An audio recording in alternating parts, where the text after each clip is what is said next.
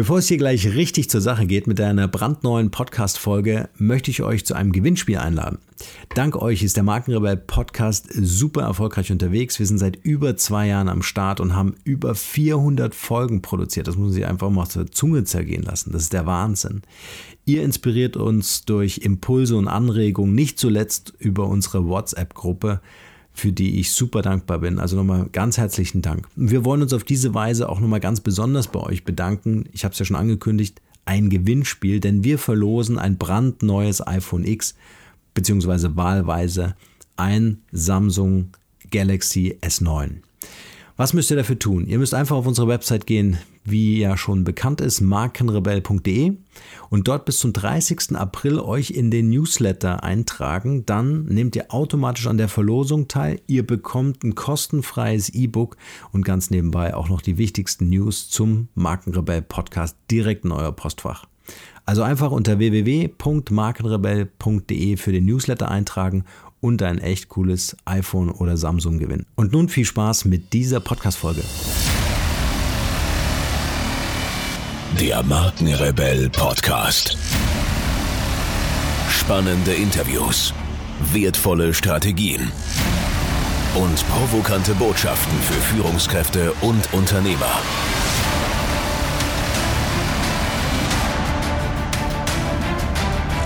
Stell dich den Herausforderungen der Digitalisierung und setze als Marke ein Zeichen. Von und mit Markenrebell Norman Glaser. Herzlich willkommen hier im Markenrebell Podcast mit einer neuen Interviewfolge. Vielen Dank für eure Zeit und schön, dass ihr wieder reinhört. 5,8 Millionen Menschen vertrauen bei ihren Gesundheitsfragen der deutschen Angestelltenkrankenkasse DRK. Sie schätzen den Service und die Zusatzprogramme und so kommen spannende Zahlen zusammen. Denn 21 Milliarden Euro werden jährlich für die Gesundheit der Versicherten ausgegeben. Das sind 58 Millionen Euro pro Tag für Arztbesuche, Medikamente, Hilfsmittel und Präventionsangebote. Um den Anforderungen der Versicherten noch besser gerecht zu werden, ist das Thema Digitalisierung beim Vorstand eingebunden. Andreas Storm, Vorsitzender des Vorstandes der DRK Gesundheit, sagt, Digitale Lösungen haben das Potenzial, das Gesundheitswesen voranzubringen, doch sie müssen validiert sein, bevor sie in die Anwendung kommen. Deshalb müssen wir bei der Nutzenbewertung schneller werden. Ein aktueller DRK-Report 2018 zeigt auf, was Ärzte über E-Health-Lösungen denken. Darüber und wie die Digitalisierung interne Strukturen und Prozesse einfacher, Versicherte aufgeklärter und Ärzte digitaler werden lässt, spreche ich heute mit Andreas Storm. Viel Spaß jetzt mit diesem Interview.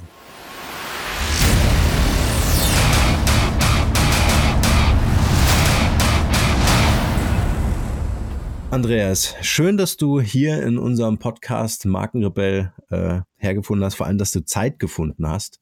Äh, das ist ja auch nicht wirklich selbstverständlich. Ähm, umso mehr freue ich mich, dass du heute da bist und dass wir heute sprechen können. Ja, ich freue mich sehr auf unser Gespräch, zumal es ja auch um wichtige Themen geht. Absolut. Super spannend, gerade in Deutschland. Stellen wir immer wieder fest und gerade auch in der Gesundheitswirtschaft. Ja, also gerade wenn man an Digitalisierung denkt, äh, sind wir in Deutschland ja im internationalen Bereich äh, eigentlich bemerkenswert in einem Rückstand und das als das Land, das in Europa wirtschaftlich mit am erfolgreichsten ist. Und wenn man sich dann die Branchen anschaut, dann wird deutlich, dass wir in der Gesundheitswirtschaft in der Tat äh, einen besonders starken Rückstand haben. Ja. Darauf werden wir auch nachher unbedingt eingehen, weil da will ich natürlich äh, wissen, was ihr so als äh, Gesundheitskasse äh, tatsächlich ähm, äh, unternehmt oder unternommen habt und was so eure äh, Visionen und Ziele sind. Ich möchte aber gerne mal so ein erstes Porträt von dir äh, ähm, äh, entwerfen und deswegen würde ich dich einfach mal bitten, äh, stell dich doch vielleicht selbst noch mal kurz vor, wer ist Andreas Storm als Privatmann und was genau machst du beruflich? Ja, ich bin äh, 53 Jahre alt, äh, habe in Frankfurt am Main Volkswirtschaftslehre studiert, damals schon mit äh, Schwerpunkt Sozialpolitik und äh, mich vor allen Dingen mit der Zukunft der sozialen Sicherungssysteme befasst. Das war in den 80er Jahren und war dann zwei Jahrzehnte lang aktiv äh, in der Politik von 1994 bis 2014, unter anderem 15 Jahre lang Bundestagsabgeordneter. Ich war, hatte verschiedene Regierungsfunktionen auf der Bundes- und der Landesebene, war parlamentarischer Staatssekretär und beamteter Staatssekretär in der Bundesregierung und äh, anschließend im Saarland Chef der Staatskanzlei bei Frau Kramp-Karrenbauer und äh, anschließend Gesundheitsminister des Saarlandes. Ich habe dann mich äh, entschieden, äh, als ich so gerade die 50er-Schwelle überschritten hatte, nochmal etwas anderes machen zu wollen, aber dabei natürlich meine Erfahrungen aus der Politik und aus, äh, auch aus dem Studium zu nutzen und deshalb äh, habe ich mich sehr gefreut, als sich dann die Gelegenheit ergeben hat, äh, eine der ganz großen gesetzlichen Krankenkassen in Deutschland zu führen, die DRK Gesundheit. Und ich bin jetzt seit knapp zwei Jahren bei der DRK Gesundheit, seit dem 1. Januar 2017 als Vorsitzender des Vorstandes. Ja, das ist auf jeden Fall mal eine äh, bewegte äh, Vita, würde ich sagen. Ähm, war Politik für dich immer schon so ein, so, ein, so, ein, so ein Thema, wo du gesagt hast, da willst du dich engagieren, da willst du dich einbringen? Ja, eigentlich schon seit meiner Schülerzeit. Ich wollte mich äh, nicht nur einbringen, sondern wollte etwas bewegen. Und ich bin ja äh, auf dem Weg zum Abitur Anfang der 80er Jahre hatten wir eine sehr pessimistische Grundstimmung. Es war damals, äh, waren die Themen im Grunde genommen, dass wir vor einer ökologischen Katastrophe stehen würden. Es gab eine große Denkschrift äh, aus den USA, die hieß Global 2000 und äh, damals war die Perspektive, dass wir sozusagen vor einem ökologischen Weltuntergang stehen würden. Es mhm. gab damals auch schon die Befürchtungen, wir würden in einen Überwachungsstaat hineingehen, lange vor den Möglichkeiten, die die heutige Technik bietet. Und meine Grundhaltung war, dass man nicht pessimistisch sozusagen abwarten muss, bis es immer schlechter wird, sondern dass man selber aktiv sich einbringen muss, dass man aktiv handelt. Und das ist auch einer der Gründe, warum ich mich äh, sehr früh bereits politisch engagiert habe. Ja. Jetzt ist es ja so, wenn man in der Politik unterwegs äh, ähm, ist, dann, dann ist ja das Thema Personal Branding irgendwann zu irgendeinem Zeitpunkt ein großes Thema. Also, dass man sagt, für welche Werte steht man eigentlich ein, wie positioniert man sich. Ähm, äh, war das ein, ein, ein Weg, den du selber für dich entdeckt hast oder gab es irgendwie einen Mentor in deinem Leben, der dich auch so vielleicht so ein bisschen protegiert hat oder so ein bisschen begleitet hat? Nee, Mentor gab es eigentlich nicht. Also das, was mich ähm, immer auch ein Stück weit, äh, denke ich, ausgemacht hat, war eine Kombination aus äh, dem Interesse für historische Zusammenhänge und mhm. auf der anderen Seite der Aufgeschlossenheit für Neues.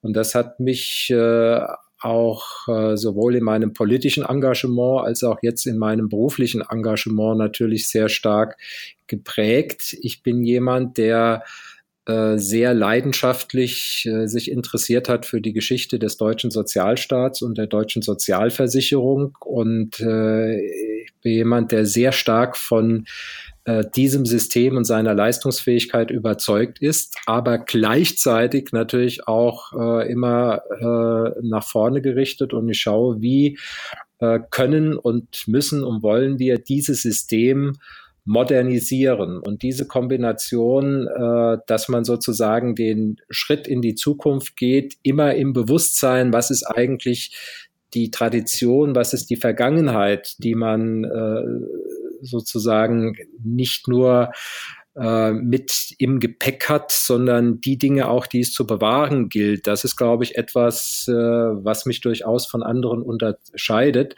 Und das Schöne ist, dass äh, die DAK Gesundheit die älteste derzeit existierende Krankenkasse ist. Wir haben demnächst unser 250-jähriges Jubiläum und deshalb ist das natürlich auch ein Platz, der genau sich ideal eignet für die Dinge, die mir persönlich auch wichtig sind.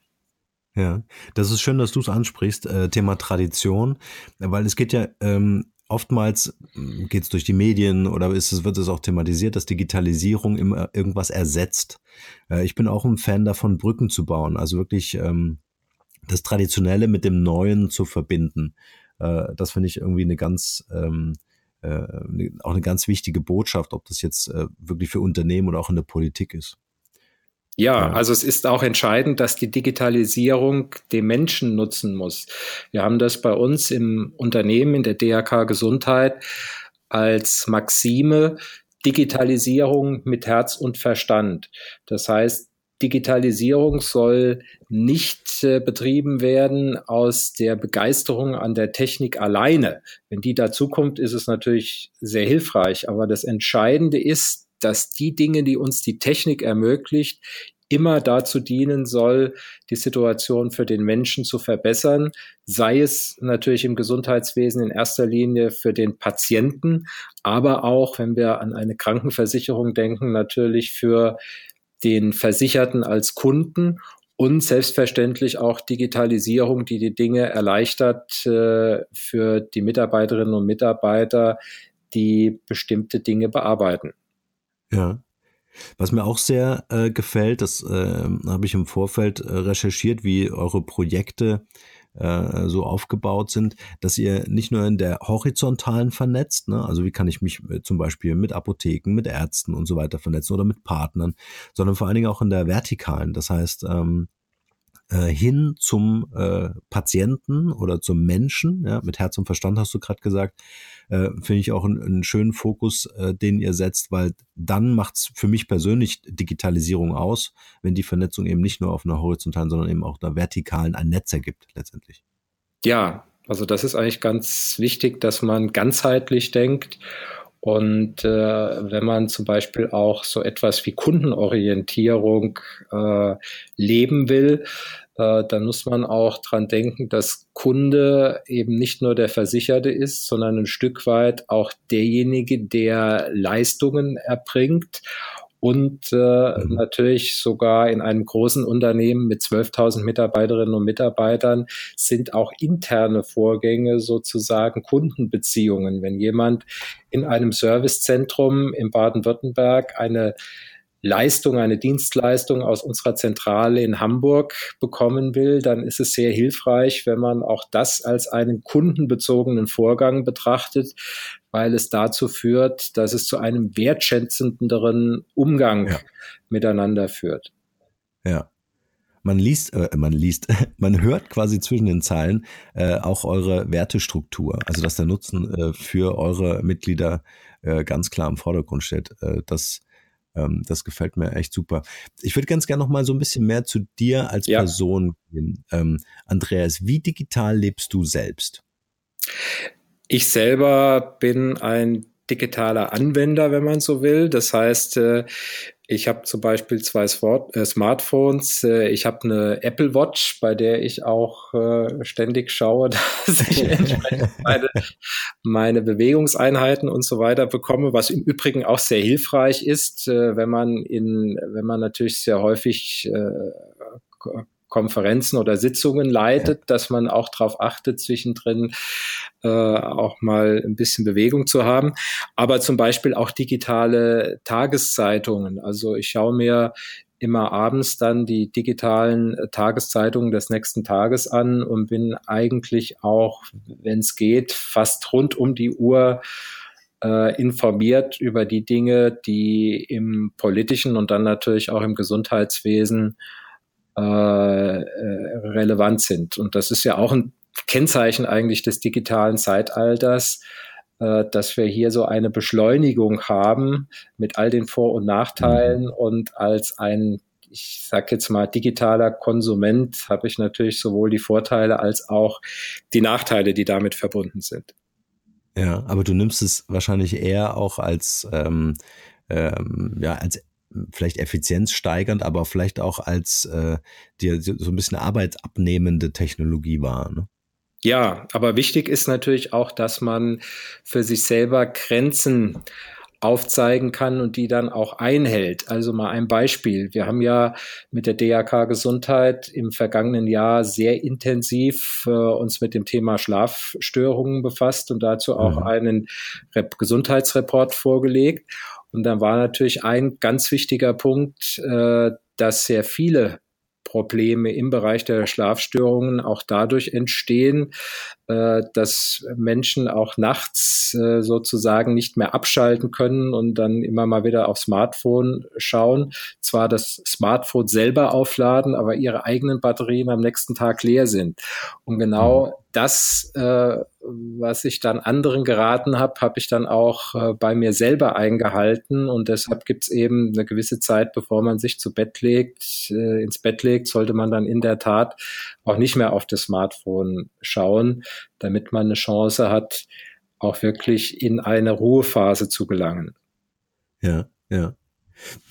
Wie hat Digitalisierung äh, bei der DRK Einzug gehalten? Also wie hast du die DRK vorgefunden, als du in den Vorstand gekommen bist und wie hat sich das entwickelt? Vielleicht kannst du uns die Story ein bisschen erzählen. Ja, das kann ich gerne machen. Digitalisierung hat so eingehalten, wie sie, glaube ich, in vielen Unternehmen Einzug hält, dass man an ganz vielen Stellen äh, einzelne digitale Elemente hat, auch einzelne digitale Innovationen. Als ich im mhm. Frühsommer 2016 zur DRK Gesundheit kam, haben wir gerade äh, begonnen mit äh, der Ärzte-Video-Sprechstunde als einen ganz wichtigen Baustein in unserem digitalen Angebot. Ich habe mhm. dann aber auch sehr schnell gemerkt, dass wir zum einen an ganz vielen Stellen äh, auf unterschiedliche Weise äh, unterwegs sind äh, und dass die Dinge nicht wirklich koordiniert sind und äh, aufeinander abgestimmt. Und deshalb war eine erste wichtige Entscheidung, dass wir hier strategisch rangehen müssen, dass wir eine ganzheitliche Betrachtung auf unsere Digitalisierungsaktivitäten haben müssen. Und äh, deshalb habe ich auch, äh, und da waren wir sozusagen bei den bundesweiten Kassen die Vorreiter, dann im Herbst 2016 einen Chief Digital Officer berufen, äh, mhm. um eben genau eine solche strategische Herangehensweise äh, sicherstellen zu können. Ja. Wie wichtig war das vielleicht aus, aus deiner Erfahrung äh, her, diese Kompetenz bei euch im Haus zu haben? Weil oftmals hört man ja schon auch, dass das eingekauft wird oder temporär gesehen wird. Wir machen jetzt mal ein halbes Jahr ja. irgendein Projekt oder so, ne? Also es war sehr wichtig. Ich will dafür zwei Gründe mal nennen, die das, glaube ich, mhm. ganz schnell fassbar machen. Der erste Grund, wir haben, es ist ja im Moment so, dass äh, viele Unternehmen Apps entwickeln. Und so war das auch bei uns. Äh, wenn man da nicht aufgepasst hätte, hätte man im Grunde genommen ähm, die gesamte Bildfläche eines Smartphones nur mit DAK-Apps äh, belegen können. Das braucht ja. natürlich kein Mensch. Also ist ja. wichtig, dass diese Aktivitäten äh, gebündelt werden und dass man schaut, äh, zum Beispiel auch eine Dach-App entwickelt und all diese Dinge. Und das geht natürlich nur, wenn Sie auch jemand haben, der sozusagen im Querschnitt äh, hier dann äh, entsprechend die Dinge bündelt und für eine strategische Ausrichtung sucht. Der zweite Punkt, du hast ja angesprochen, äh, man kann sich das ja auch von außen einkaufen, dann temporär immer diese Kompetenz äh, von jemand von außen holen. Da ist aber natürlich das Problem, dass derjenige, der von außen äh, reinkommt, ja nicht die Kultur und sozusagen die Struktur ja. des Unternehmens so genau kennt. Und deshalb ist natürlich Absolut. diese Kombination, dass ich jemand auch von innen habe, der sehr innovativ ist, der aber sozusagen auch die Besonderheiten und Spezifika des äh, Unternehmens kennt, aus meiner Sicht eigentlich die optimale Lösung. Ja. Jetzt ähm, empfehle ich zum Beispiel meinen Klienten, äh, über Inkubatoren nachzudenken. Ob das jetzt ein, äh, ähm, eine Abteilung, eine Arbeitsgruppe erstmal ist, was dann später sogar eine Company werden könnte oder dergleichen. Ähm, um einfach genau das, was du gerade sagst, zum einen äh, das Thema Unternehmenskultur mit einfließen zu lassen, die eigenen Fachkompetenzen einzubringen aber auch externe Experten, gerade wenn wir über künstliche Intelligenz, vielleicht äh, Blockchain-Technologie und so weiter nachdenken. Ähm, äh, wie habt ihr das gelöst? Wie seid ihr daran gegangen? Weil ihr werdet ja wahrscheinlich nicht die ganzen Kompetenzen in-house vorhalten, die ihr braucht. Nein, selbstverständlich braucht man, äh, muss man die dann äh, auch äh, von den Experten äh, von außen mit reinholen. Das ist ja ganz klar, dass man das gar nicht äh, alleine haben kann. Ja, es ist ganz klar, es braucht eine, eine Kombinationsstrategie aus dem Expertenwissen äh, von außen oder auch der, der Auftragsvergabe und auf der anderen Seite die Integration in die Dinge, die man selber mhm. äh, vorhält. Äh, das haben wir natürlich ja auch gemacht, wenn wir zum Beispiel so digitale äh, Produkte entwickelt haben, wie etwa äh, einen äh, Coach zum Thema Schlafstörungen oder äh, jetzt äh, haben wir ein Programm entwickelt, ein, ein sehr auf die persönliche Situation des äh, Patienten eingehenden digitalen Coach zum Thema Rückenleiden. Und das mhm. geht natürlich nur durch eine Kombination äh, der externen Kompetenzen und der Kompetenzen, die im Unternehmen vorhanden sind. Denn das Ganze muss natürlich auch zu unseren Leistungsbereichen passen. Und dafür haben wir ja auch Expertise im Haus. Aber die Expertise bei uns im Haus ist natürlich nicht äh, von vornherein so angelegt, dass sie dann das digitale Potenzial zur Entfaltung bringen kann. Das geht nur, wenn wir dann äh, natürlich die externe Unterstützung haben. Ja, ja. Jetzt finde ich es ganz äh, äh, sehr, also super interessant. Auf der einen Seite haben wir die Situation, dass es auf Vorstandsebene aufgehängt ist, ne, das Thema Digitalisierung. Es wird ja ganz gerne ins Marketing oder in die IT-Abteilung verschoben.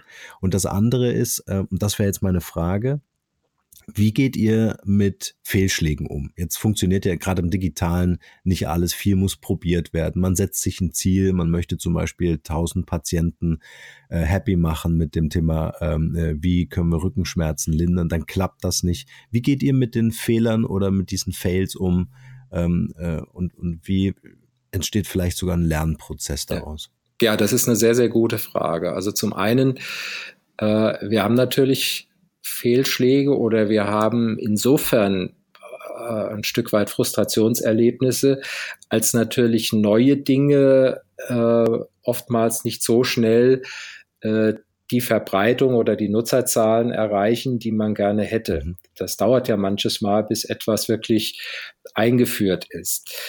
Äh, man muss auch dann den Mut haben, wenn man feststellt, dass etwas nicht wirklich funktioniert, äh, dass man es dann gegebenenfalls einstellt und äh, einen, einen neuen Versuch macht. Wichtig ist, mhm. dass man aber eine Kultur hat, bei der nicht der Eindruck entsteht, das war ein Fehlschlag und alle, die da beteiligt waren, die haben sich damit disqualifiziert, sondern dass man eine Kultur hat, die ja. die Bereitschaft zum Experimentieren fördert und die auch äh, sozusagen Innovationsgeist belohnt.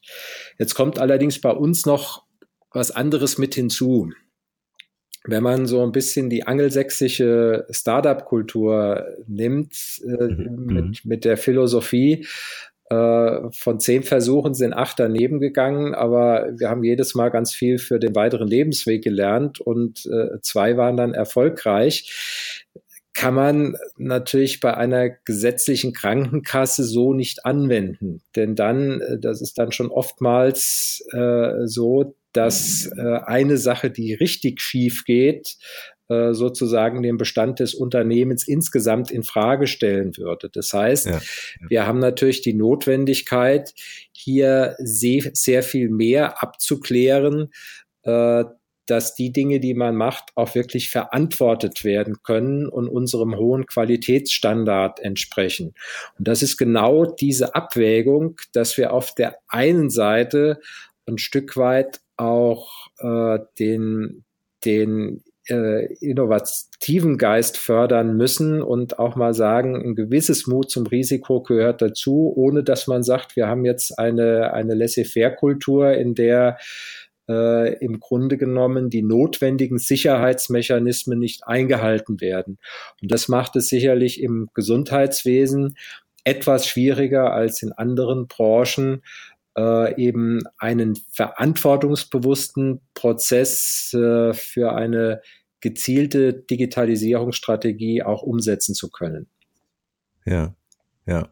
Also man kann jetzt äh, super nachvollziehen, warum es in Unternehmen einfach auch diesen Kulturwandel braucht, anders an Projekte heranzugehen in dem Fall. Ne? Und, ähm, äh, und vor allen Dingen auch das Mindset der Leute einfach auch äh, ein Stück weit zu verändern oder weiterzuentwickeln. Ja.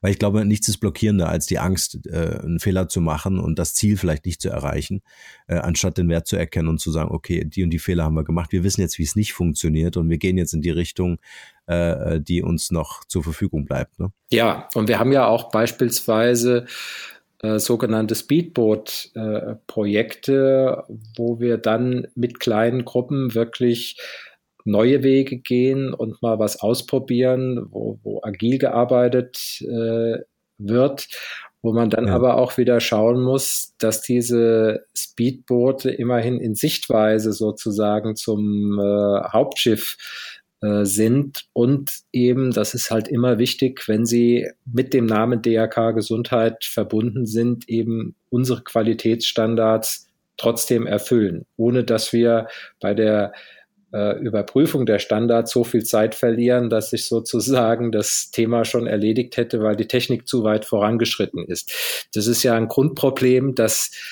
die, dass das Tempo im digitalen Zeitalter natürlich sehr viel äh, schneller ist äh, als das Tempo äh, in der Vergangenheit im analogen Zeitalter. Ja, ja. Kannst du uns mal in so einen Prozess mit reingehen, äh, äh, äh, mit reinnehmen, wie Innovationen bei euch behandelt werden? Also ich stelle mir jetzt einfach vor, nach unserem Podcast rufe ich dich an und sage, Andreas, ich habe eine sensationelle Idee. Das mache ich im Übrigen wirklich. Äh, ähm, was passiert dann? Wie wird das ähm, äh, bei euch dann aufgenommen? Wer bearbeitet das ganze Thema, bis es dann euch im Vorstand erreicht? Na gut, das kommt auf die Idee an. Also zunächst mhm. mal, wenn es äh, ein, ein, Thema ist, äh, wo man den Eindruck hat, das wäre äh, für unsere Digitalisierungsstrategie äh, wirklich ein ganz, ganz wichtiger Baustein. Äh, da würde ja. das natürlich der CDO äh, sich anschauen. Ich schaue mir das dann auch frühzeitig selber an. Wenn es eine sehr spezielle Sache ist, die einen, einen Leistungsbereich äh, betrifft, dann wird das natürlich auch sehr schnell äh, von den Kollegen in dem jeweiligen Leistungsbereich äh, entsprechend äh, begutachtet oder äh, überlegt, ob das sozusagen in unser Portfolio passen könnte. Ja. ja. Okay, das ist dann quasi so ein Evaluierungsprozess, der dann startet, ja. ähm, der quasi dann entscheidet, inwieweit das äh, für eure Mitglieder wertvoll ist, zum Beispiel, um es zu integrieren. Ne? Genau. Mhm. Jetzt hattest du am Anfang gesagt, äh, jetzt möchte ich noch mal einen kleinen Sprung machen, äh, Thema Digitalisierung in Deutschland, wenn wir uns so die Nachbarländer alle anschauen, ähm, äh, Österreich, skandinavische Länder und dergleichen. Warum glaubst du, äh, sind wir einfach nicht wirklich in Deutschland vorangekommen mit dem Thema? Was blockiert uns? Naja gut, das hat ja zwei Dimensionen. Das eine ist Digitalisierung im Allgemeinen, das andere ist die Digitalisierung im Gesundheitswesen. Im Allgemeinen finde ich, ist es schon wirklich ein Phänomen, dass die leistungsstärkste Volkswirtschaft in Europa bei der Digitalisierung doch äh, ein ganzes Stück zurückgefallen äh, ist.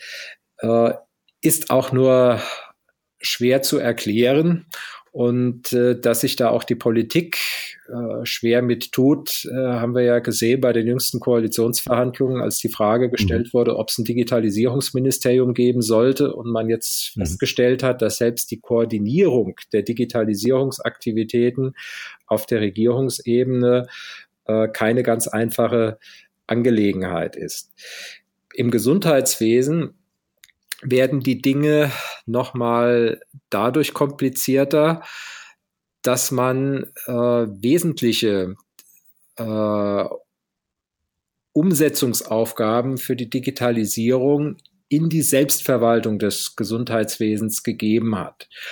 Und äh, zum Beispiel, als es um die elektronische Gesundheitskarte ging, mhm. hat man gesagt, dann sollen sich die Krankenkassen und äh, die Ärzteschaft und äh, die Leistungserbringer eben äh, überlegen, wie dieser Gedanke umgesetzt wird, bis hin zur Frage, wer die Dinge finanziert. Und das hat natürlich mhm. dazu geführt, dass man äh, eben Monate und äh, im Ergebnis dann ja jahrelang diskutiert hat, dass dann in diesen Diskussionsprozessen auch immer wieder die Technik veraltet war. Mhm.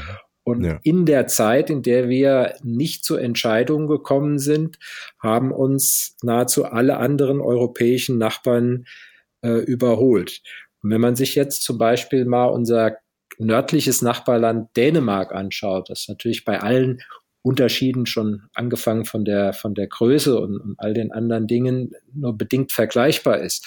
Aber da mhm. läuft es anders. Da wird gesagt, wenn man eine solche äh, Gesundheitskarte äh, haben will, dann wird festgelegt, wer die finanziert. Es wird festgelegt, äh, wer sie ausgibt, was, was auf die Karte draufkommt. Es läuft alles über äh, die staatlichen Strukturen. Dänemark ist ja ein Zentralstaat und äh, damit sind die Dinge klar. Während bei uns diskutiert wird äh, zwischen den Akteuren, was denn auf die Karte draufkommen sollte, wer die Geräte finanziert, was man sozusagen äh, für die laufenden Kosten aufwenden soll. Da gibt es dann wirklich äh, ewig andauernde Diskussionsprozesse, zum Beispiel zwischen Ärzten und Krankenkassen, was aus der Sicht der Betroffenen völlig klar ist, dass die so agieren müssen. Aber wir haben ja. eben keine Struktur, dass von, dass eine politische Vorgabe da ist, die diese Rahmen setzt. Und deshalb, wenn wir hier vorankommen wollen, muss es wesentlich präzisere Vorgaben geben für die wichtigsten Parameter einer Digitalisierungsstrategie im Gesundheitswesen. Und mhm. wir brauchen auch jährliche Überprüfungen und Fortschrittsberichte. Und es muss dann auch die Möglichkeit äh, geben, eingreifen zu können, um das Tempo beschleunigen zu können. Denn wenn wir so weitermachen, wie das äh, in den letzten anderthalb Jahrzehnten der Fall war, äh, dann werden wir es natürlich nicht schaffen, aufholen zu können. Ja. Ja, also eine ganz wichtige Botschaft, wie ich finde. Ähm, jetzt hm, habe ich gelesen, ähm, dass ihr mit der Ärztezeitung zusammen 1000 Ärzte befragt habt, wie so die Haltung oder Einschätzung ähm, in Bezug auf die Digitalisierung äh, gesehen wird. Was war das Ergebnis? Also wie ist so die Stimmung im Markt, sage ich mal?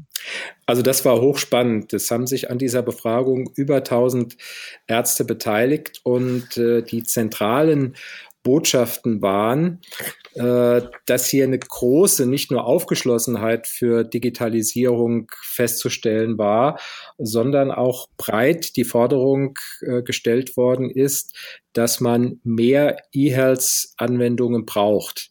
Es hat sich gezeigt, dass 80 Prozent der äh, Befragten Videosprechstunden oder Online-Coachings mhm. als äh, nützliche Anwendungen sehen. Bei der Patientenakte war das schon etwas kritischer. Da war es etwa die Hälfte, die das Ganze positiv gesehen haben.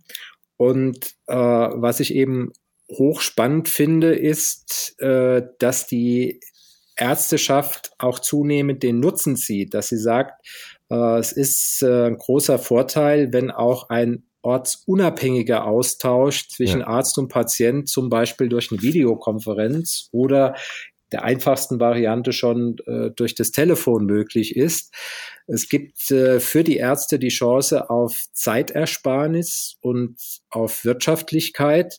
Das haben drei Viertel der Befragten als einen klaren Nutzen gesehen von zunehmender Digitalisierung in der Arztpraxis. Und äh, was auch wichtig ist, ist äh, die Frage, wie kann Digitalisierung für den medizinischen Fortschritt genutzt werden? Hier haben sich fast 90 Prozent der befragten Ärzte vorstellen können, dass wissenschaftliche Studien mit digitalen Studienmethoden äh, schneller durchgeführt werden können. Und 85 Prozent der Ärzte sind sich sicher, dass sich neue medizinische Erkenntnisse und Leitlinien schneller verbreiten lassen.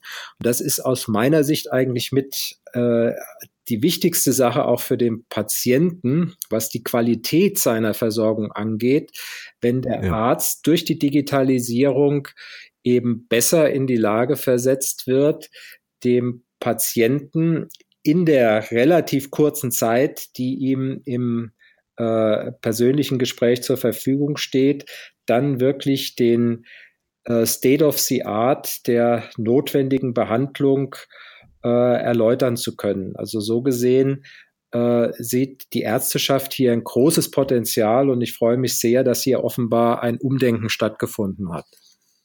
Ja.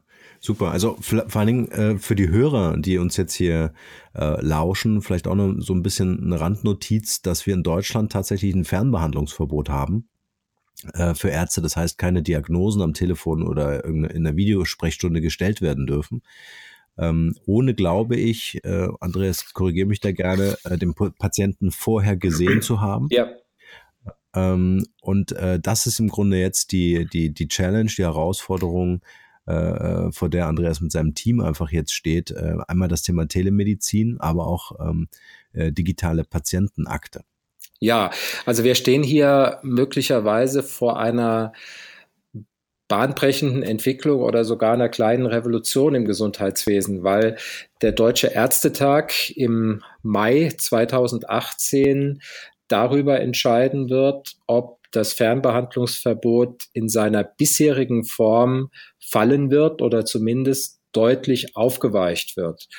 Und äh, hier äh, läuft es wirklich auf eine, auf eine hochspannende Auseinandersetzung mhm. zu. Denn du hast ja auf der einen Seite die Umfrage zitiert, die die DRK Gesundheit zusammen mit ja. äh, der Ärztezeitung und äh, dem, dem Hartmann-Bund äh, durchgeführt hat, die eine große Aufgeschlossenheit gezeigt hat. Jetzt hat mhm. allerdings der Hartmann-Bund vor kurzem nochmal eine weitere Befragung gemacht und äh, dabei äh, repräsentativ ausgewählten Ärzten die Frage gestellt, ob sie eine Aufhebung des Fernbehandlungsverbotes äh, begrüßen würden. Und da haben 62 Prozent Nein gesagt. Also es ist auf den ersten Blick ein gegensätzliches Ergebnis, bei dem man im Moment mhm. natürlich noch nicht so genau sagen kann, was die Gründe sind und ob das tatsächlich am Ende dann ähm, auch äh, das widerspiegeln wird, was bei dem Ärztetag passieren wird. Aber es macht zumindest deutlich, dass die Aufhebung oder zumindest die deutliche Aufweichung des Fernbehandlungsverbotes in der deutschen Ärzteschaft immer noch kein Selbstläufer ist und dass das sicherlich einer der spannendsten äh, Ärztetage in der jüngeren Geschichte werden wird. Absolut. Ich glaube auch, äh, äh, gerade so im Digital Health Bereich in, in, in Deutschland, äh, wo es äh, vergleichsweise wenig Startups auch gibt, muss man sagen. Also es gibt wenig wirklich gute Projekte, ähm, immer mehr, ja, aber äh, die Szene ist noch ähm, ausbaufähig, sage ich mal. Ähm, glaube ich, würde hier eine positive Entscheidung hin zur Telemedizin natürlich, äh, äh, glaube ich, nochmal ganz andere äh, Tore öffnen. Ja, also ich bin mir sicher, dass in der mittleren Frist wir eine komplette Veränderung erleben werden im Hinblick auf äh, die Art und Weise, wie die Kontakte zwischen Ärzten und Patienten stattfinden werden. Es wird in Zukunft eine Kombination sein aus Fernbehandlung und Präsenzbehandlung. Und es wird sehr viele Dinge geben, die man äh, eben zum Beispiel über äh, Telemedizin oder in der einfachsten Form auch über äh, das Telefon äh, klären kann mit den Ärzten. Und äh, damit wird natürlich auch eine ganz andere Priorisierung möglich werden äh, für die Frage, in welchem Fall man dann einen Präsenztermin in der Arztpraxis braucht. Da bin ich mir ziemlich mhm. sicher, wenn wir im Jahr 2030 dieses Interview nochmal führen würden, äh, mhm. dann wäre das die Realität. Und die, die Frage, vor der wir heute stehen, ist, wird es bereits im Jahr 2018 in Deutschland den ersten Einstieg in diese Entwicklung geben oder brauchen wir noch zwei oder drei Jahre, bis dann tatsächlich die Zeit reif ist, um äh, mit ersten Schritten in eine solche Richtung zu gehen. Aber dass sie mittel- bis längerfristig kommen wird, davon bin ich wirklich felsenfest überzeugt. Ja. Ich, ich glaube, es muss einfach kommen. Also ich kann ja heute schon äh, mit deutschen Ärzten, in, in, die in London beispielsweise sitzen und nicht in Deutschland sitzen, kann ich ja jetzt schon äh, ähm, meinen Kinderarzt konsultieren. Also ich glaube, wir nehmen uns da ganz viel selbst ähm, wenn wir zumindest, also wenn wir die Diskussion zumindest nicht führen und darüber nachdenken, ja. wie können wir den Ärzten auch helfen, überregional tätig zu sein. Das sind ja, ja. Äh, unfassbares Know-how, was ähm, regional gebündelt äh, ist, aber ob das jetzt ein Coaching ist, ein Live-Coaching ist, äh, übers Internet oder eine Fernbehandlung via Telemedizin. Natürlich reguliert, klar. Also ich glaube auch, dass es einen Rahmen und einen entsprechenden Halt braucht. Äh, und das ist, glaube ich, auch eine ganz große Aufgabe für die Politik, äh, äh, oder auch berufspolitisch zu sagen, wie kann man hier wirklich diesen, diesen Halt und diese Sicherheit auch für die Patienten herstellen. Aber ich glaube, es ist ganz zwingend, dass wir da jetzt aktiv werden müssen. Ja, aber es ist ganz wichtig, dass wir von Anfang an eben immer wieder klar machen können, dass es den Menschen nützt, dass es vor allen Dingen den Patienten ja. nützt. Ein ganz konkretes Beispiel. Wir haben ein tolles Projekt im Hinblick auf die Versorgung von äh, Patienten mit chronischen Wunden. Und da war es in der Vergangenheit eigentlich immer so eine so eine Glückssache, beziehungsweise hat ein bisschen mit dem Fingerspitzengefühl der, der behandelten Ärzte zu tun gehabt, wann sie den Patienten äh, einbestellt haben, um dann wieder die Wunde kontrollieren zu können. Durch die Digitalisierung ist es heute möglich, mit der Bildgebung, und das kann im einfachsten Fall sogar schon über das Smartphone geschehen, den Zustand der Wunde zu dokumentieren. Und dann können die Experten äh, im äh, der Universität in Hamburg, Universitätsklinikum in Hamburg äh, im Team von Professor Augustin, das ist der führende Wundexperte in Deutschland, äh, sich anschauen, äh, wie die sinnvollen Behandlungsschritte aussehen sollen. Und äh, sie können vor allen Dingen dann auch äh, entscheiden, wann der geeignete Zeitpunkt ist, dass der Patient sich dann auch wieder bei seinem Arzt äh, vorstellt. Und das ist, glaube ich, ein, ein sehr schönes Beispiel, was deutlich macht, mhm. dass Digitalisierung zu einer Win-Win-Situation führt, sowohl für die behandelnden Ärzte als auch für die Patienten und auch für die Pflegekräfte, äh, die die Patienten dann vor Ort betreuen. Ja, absolut. Und was heute äh, wirklich toll ist an diesem Interview mit dir, ist, dass wir, also mir geht's gerade so, äh, einfach auch mal erfahren, äh, was macht eigentlich eine Krankenkasse, wie engagiert sich eine Krankenkasse für die Mitglieder.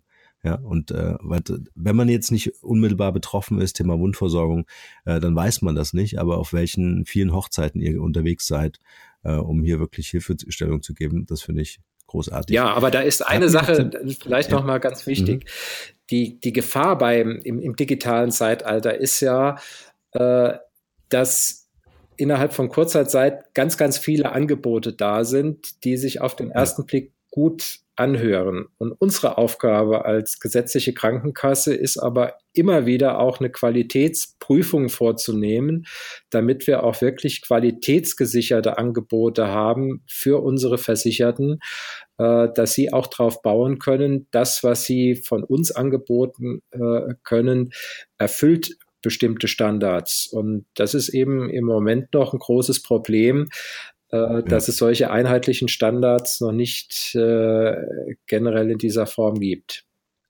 Ja. Und äh, genau wie du sagst, das ist ein Riesenthema, weil im Internet ähm, äh, ist jeder grundsätzlich äh, ein, ein, ein, ein Gesundheitsbringer, nenne ich es mal vorsichtig. Ähm, der, also wenn das Ganze nicht zertifiziert ist oder nicht irgendwie gekennzeichnet ist, äh, wer der Absender eigentlich ist oder, oder wer den Content kuratiert beispielsweise, ähm, dann kann da natürlich ähm, äh, schnell viel schiefgehen. Ja. ja. Ähm, Andreas, gibt es gerade derzeit so ein Passion Project, an dem ihr gerade arbeitet oder wo du uns ein paar Sachen verraten kannst, wie es bei euch weitergeht?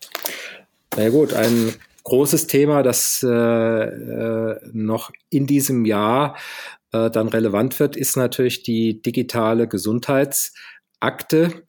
Äh, da ist eben ganz wichtig, dass wirklich der Patient oder der Versicherte eben auch Herr seiner Daten ist, dass er selber entscheiden kann, äh, welche Daten äh, dort für ihn aufgenommen werden und mit welchen Ärzten er das Ganze dann austauschen kann und dass er auch äh, Sicherheit äh, darüber hat, dass die Krankenkasse jetzt keinen Zugriff auf Daten hat, wenn er das entsprechend nicht haben will. Und hier sind wir dabei, äh, entsprechend ein solches Angebot zusammen mit anderen, also das wird auch ganz spannend sein, äh, dass es da äh, auch den Netzwerkgedanken äh, gibt, äh, ein solches Angebot vorzubereiten. Und äh, dazu wird es dann natürlich auch eine ganze Menge von Dingen geben, die man äh, mit einer solchen äh, digitalen Patientenakte auch nutzen kann. Also hier wird es in den nächsten Monaten noch einiges geben, dass die DRK Gesundheit dann für ihre Versicherten bereithält.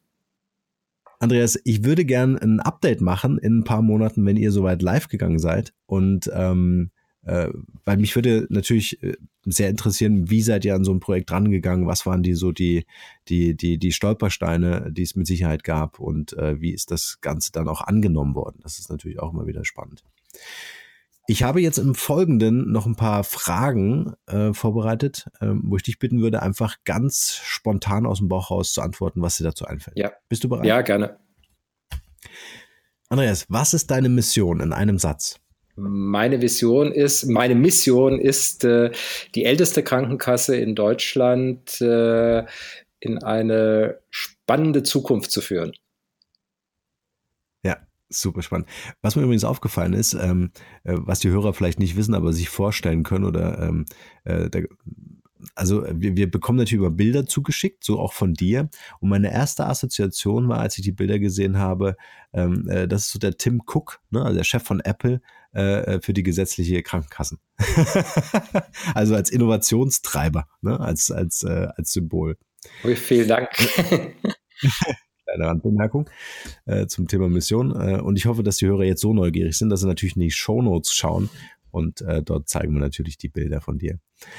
Ähm, gibt es ein Talent, Andreas, von dem bisher keiner was weiß? Ein Talent, von dem keiner was weiß. Begnadeter Koch. Nee, wüsste ich jetzt nicht. okay.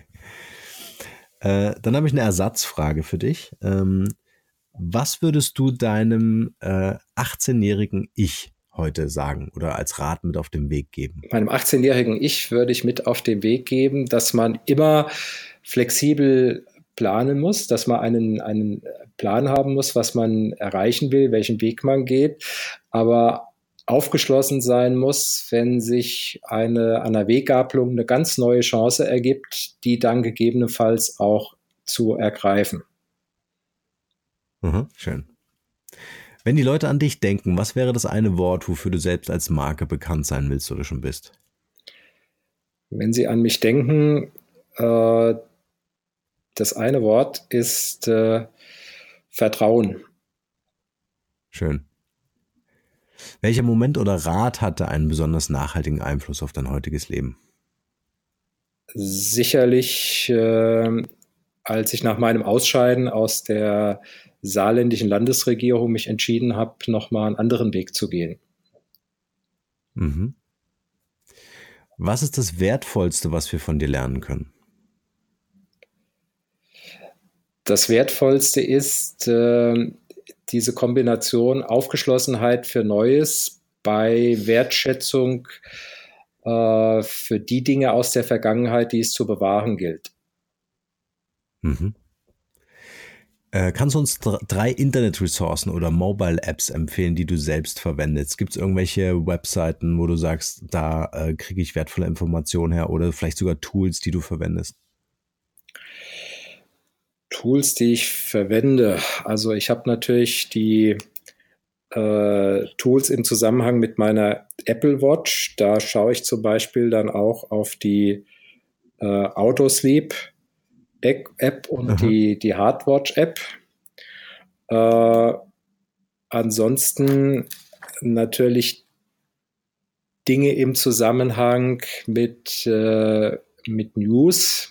Also ich will jetzt kein, keine eine Homepage nennen, aber all die äh, digitalen News-Angebote der, der großen Zeitungen und Magazine, die finde ich hochspannend. Und ja, also Gesundheit, ja. News, das sind eigentlich die, äh, die zentralen Dinge. Und was ich vielleicht noch eine Sache, weil die hat mich äh, mal in meiner Zeit im Chef der Staatskanzlei in Saarbrücken äh, sehr beschäftigt und ich finde, das ist fürs praktische Leben interessant. Das sind die Apps, wo man, auf denen man die Spritpreise äh, erkennen kann. Jetzt, das hat jetzt nichts mit äh, Gesundheitswesen zu tun, sondern einfach auch mit Verbraucherschutz. Ich habe mich immer sehr geärgert, äh, dass es ja eine, eine, eine große Achterbahn gibt äh, am Tag im Hinblick auf die Entwicklung der Benzinpreise an den Tankstellen. Und deshalb finde ich, ist es für Verbraucher sehr hilfreich, dass es mittlerweile Apps gibt, wo man äh, die Benzinpreise an den Tankstellen vergleichen kann. Und ich finde, das ist eigentlich eine super Form, die deutlich macht, wie Digitalisierung den Verbraucher nutzen kann. Und äh, bei diesem Thema hatte ich mich vor einigen Jahren mal selber engagiert, um äh, hier mehr Transparenz zu bekommen. Und was natürlich gut wäre, wäre auch, wenn man ein bisschen mehr ähm, Beständigkeit äh, hier hätte bei diesen, bei diesen Preisen. Ja, aber ein sehr, sehr gutes Beispiel, ja. Kannst du uns ein Buch empfehlen, was für dich einen großen Mehrwert hatte? Ja, das war Fridtjof äh, Capra mit Wendezeit in den 80er Jahren. Und worum ging es da? Äh, da ging es eigentlich auch um die Notwendigkeit, ein Stück weit äh, anders zu denken und äh, die Dinge neu zu sehen.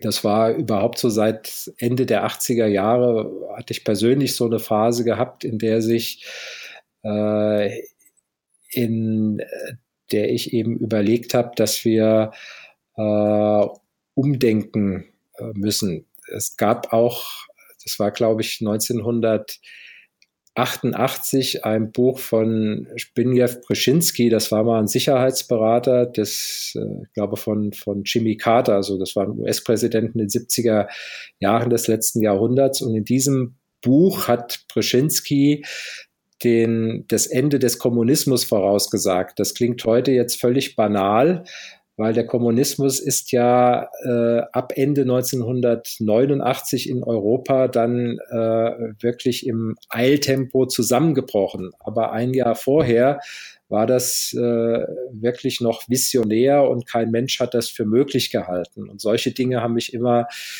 äh, sehr interessiert. Äh, also wenn es solche Voraussagen gab, die auch wissenschaftlich äh, begründet waren, die sehr gut belegt waren und die gesagt haben, wir stehen vor einem möglicherweise dramatischen Umbruch und müssen uns darauf einstellen.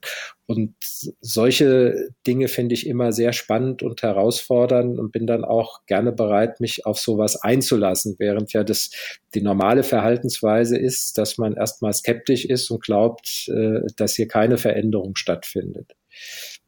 Mhm.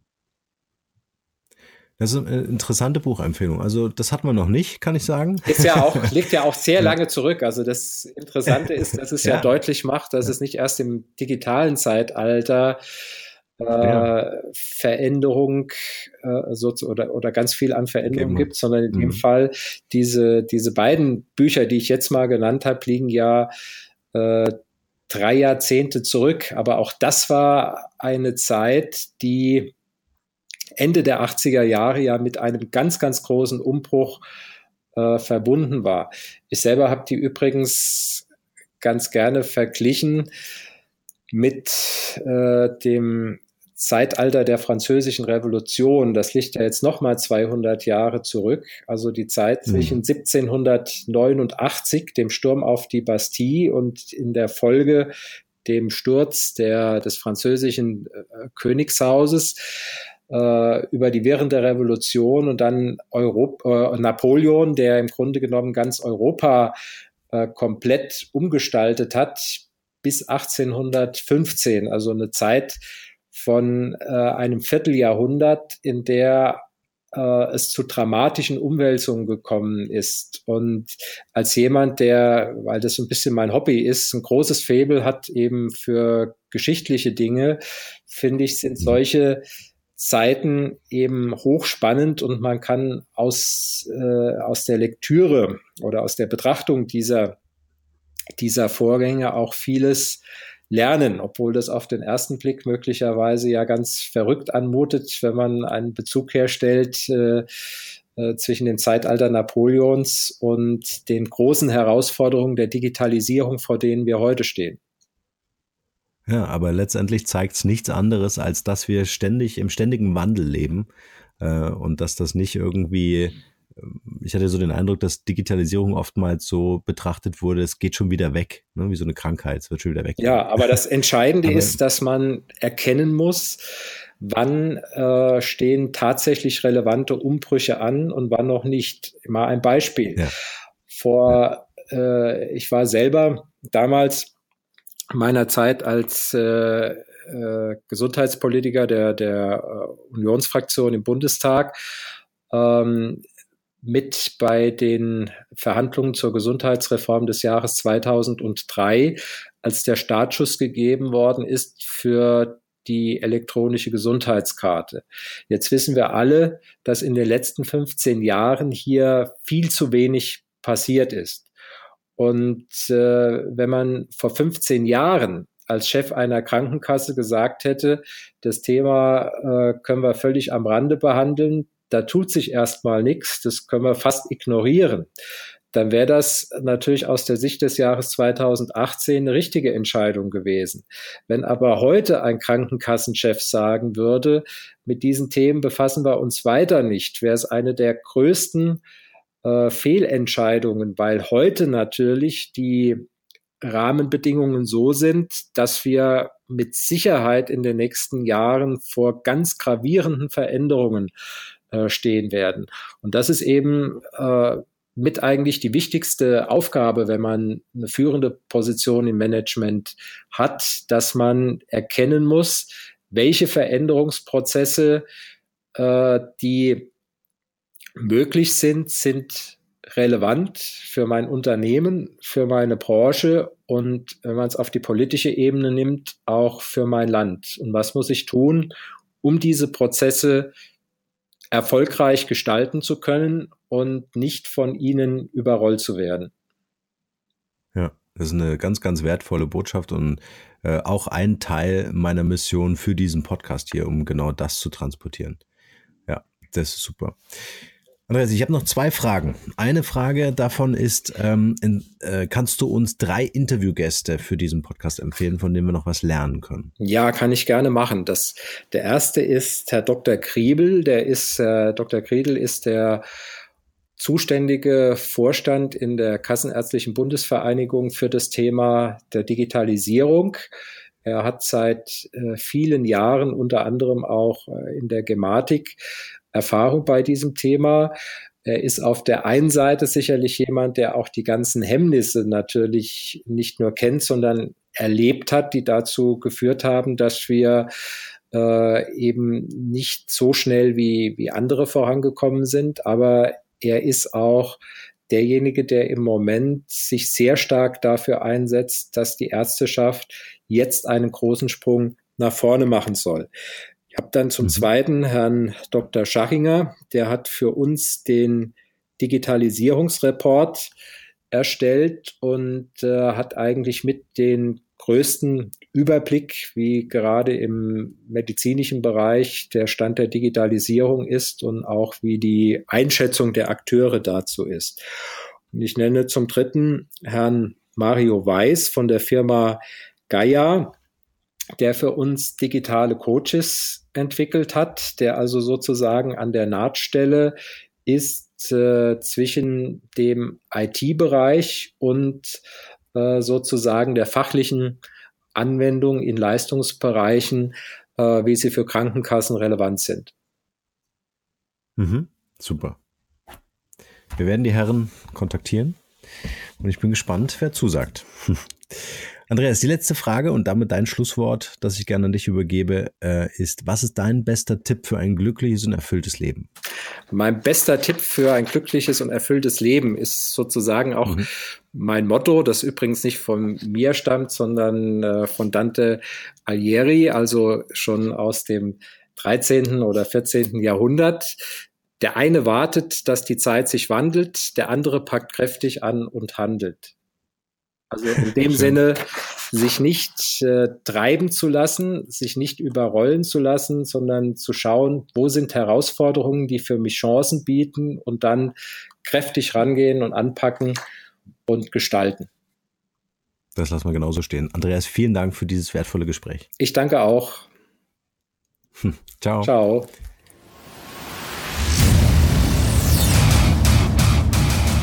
Hier noch eine wichtige Info für alle die unter euch, die sich mit dem normalen E-Mail-Newsletter nicht zufrieden geben können, die noch ein paar Deep Dives vertragen können und zusätzlich eine wertvolle Content-Lieferung auf Ihr Smartphone für clever halten. Den empfehle ich unbedingt unseren neuen und vor allem kostenlosen Messenger-Service. Ganz egal, ob ihr WhatsApp, Facebook Messenger, Insta oder Telegram verwendet, wir liefern euch alle neuen Podcast-Folgen, natürlich unseren monatlichen Ratgeber als E-Book sowie weitere spannende Informationen frei Haus in eure Lieblings-App. Und das alles kostenlos und ohne Werbespam. Das verspreche ich euch. Geht dafür einfach auf unsere Website www.markenrebell.de und klickt im Menü oben auf den Punkt Service. Probiert es einfach mal aus. Es ist kinderleicht und seid gespannt, was hier in den kommenden Wochen so alles abgeht. Wenn euch dieser Podcast gefallen hat, wären wir euch sehr verbunden, wenn ihr euch kurz Zeit nehmen könntet und uns eine Bewertung bei iTunes da lasst. Das dauert nur wenige Sekunden und ihr helft damit, dass auch andere diese Informationen erreichen und wir diesen Podcast für euch noch viel, viel besser machen können. That's it. Alle Informationen wie immer in den Shownotes. Nur das Beste für euch und bleibt rebellisch. Bis bald. Ciao.